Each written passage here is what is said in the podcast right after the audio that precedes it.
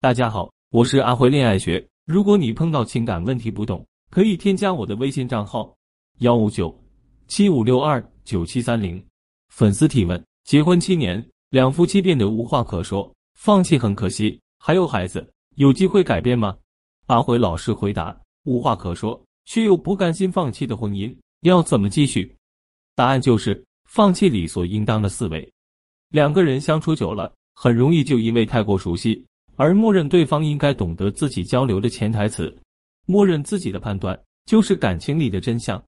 比如，总是觉得他不懂自己，分享的快乐和难过他都敷衍对待，和他说家里缺什么，哪里要修，他也总觉得不是自己的责任。渐渐的，你接受了这种无助，把被忽略和跟他沟通这件事联系在一起，再也不想和他说话。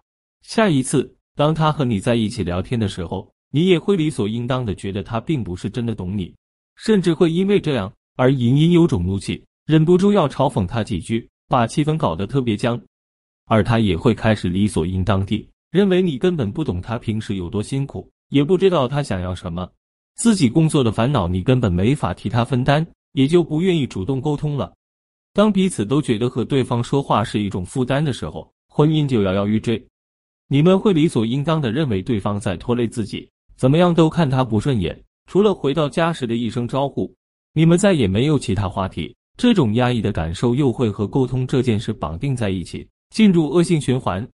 所以，要解决无话婚姻，首先就是要把负面影响解绑，让你们的聊天是能够让彼此袒露心声，得到情感支持的有效沟通，而不是相互抱怨、揣测心思的情绪包袱。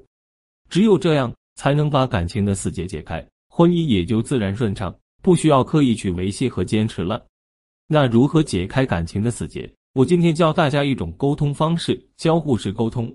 我在日常的咨询中发现，很多感情不好的夫妻都忽略了一个原则：沟通的目标是建立信任。就像刚才说的，很多人把日常的沟通变成了打破信任。那么，交互式沟通的原则就是帮助大家建立信任。有两种方法：一、反馈感受。表达感受的重点在于只说自己的感受，而不是评判对方。如果你说出来的话总是带着评判，那你对象肯定会对你产生防备心和距离感。我举个例子，你对象回家晚了，如果你说你回来晚了，我感觉特别担心，你也没接我电话，我都不知道你干什么去了。这就是反馈感受，对方听到能感受到你的关心。但如果你说你下班了不回家，干嘛去了？去哪儿鬼混了？不知道我一个人在家饭都没吃吗？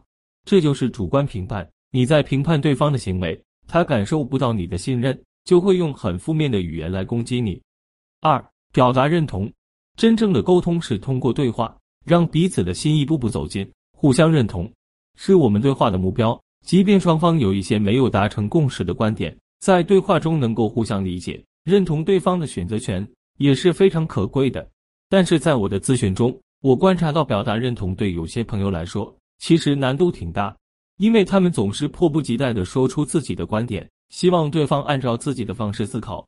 我举个例子，你先生买了一袋大米，挺得意，因为他自己把十公斤的大米扛回来的。他说：“瞧瞧，我扛回来一袋米。”有的女士会说：“十公斤你都自己扛回来了，真棒！家里还是得有个男人，不错，顾家。”大家注意观察这个对话。这位女士的回答分两层，第一层是认同了对方的行为，第二层是认同了对方的情感。这样的双重认同就是表达认同的精髓。人都是越鼓励越努力，你给他这么好的情绪体验，他下次就会更愿意为家付出。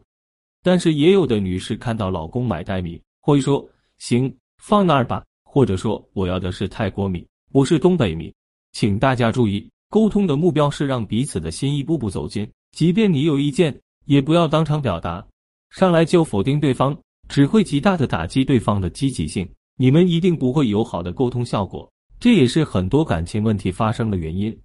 很多无话可说，并不是真的没有话题，而是互动模式出了问题。很多夫妻熬不过平淡期，七年之痒，本质原因也是因为这个问题。